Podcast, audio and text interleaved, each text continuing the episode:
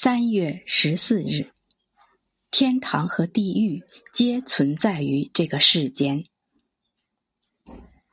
没有不请自来之物。哪里有阴影，哪里就有食物。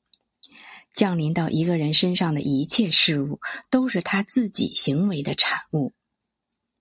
一个乐观豁达的产业能做大做强，而一个消极怠工的产业只会迎来更为低下的生产力和不断下滑的业绩。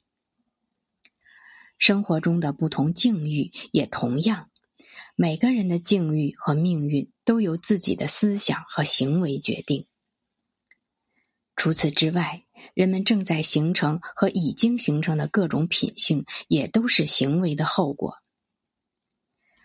每个举止都是一次播种，它不仅作用于像品性这种看不见的地方，也贯穿于万物的生生灭灭，影响于未来的某一刻。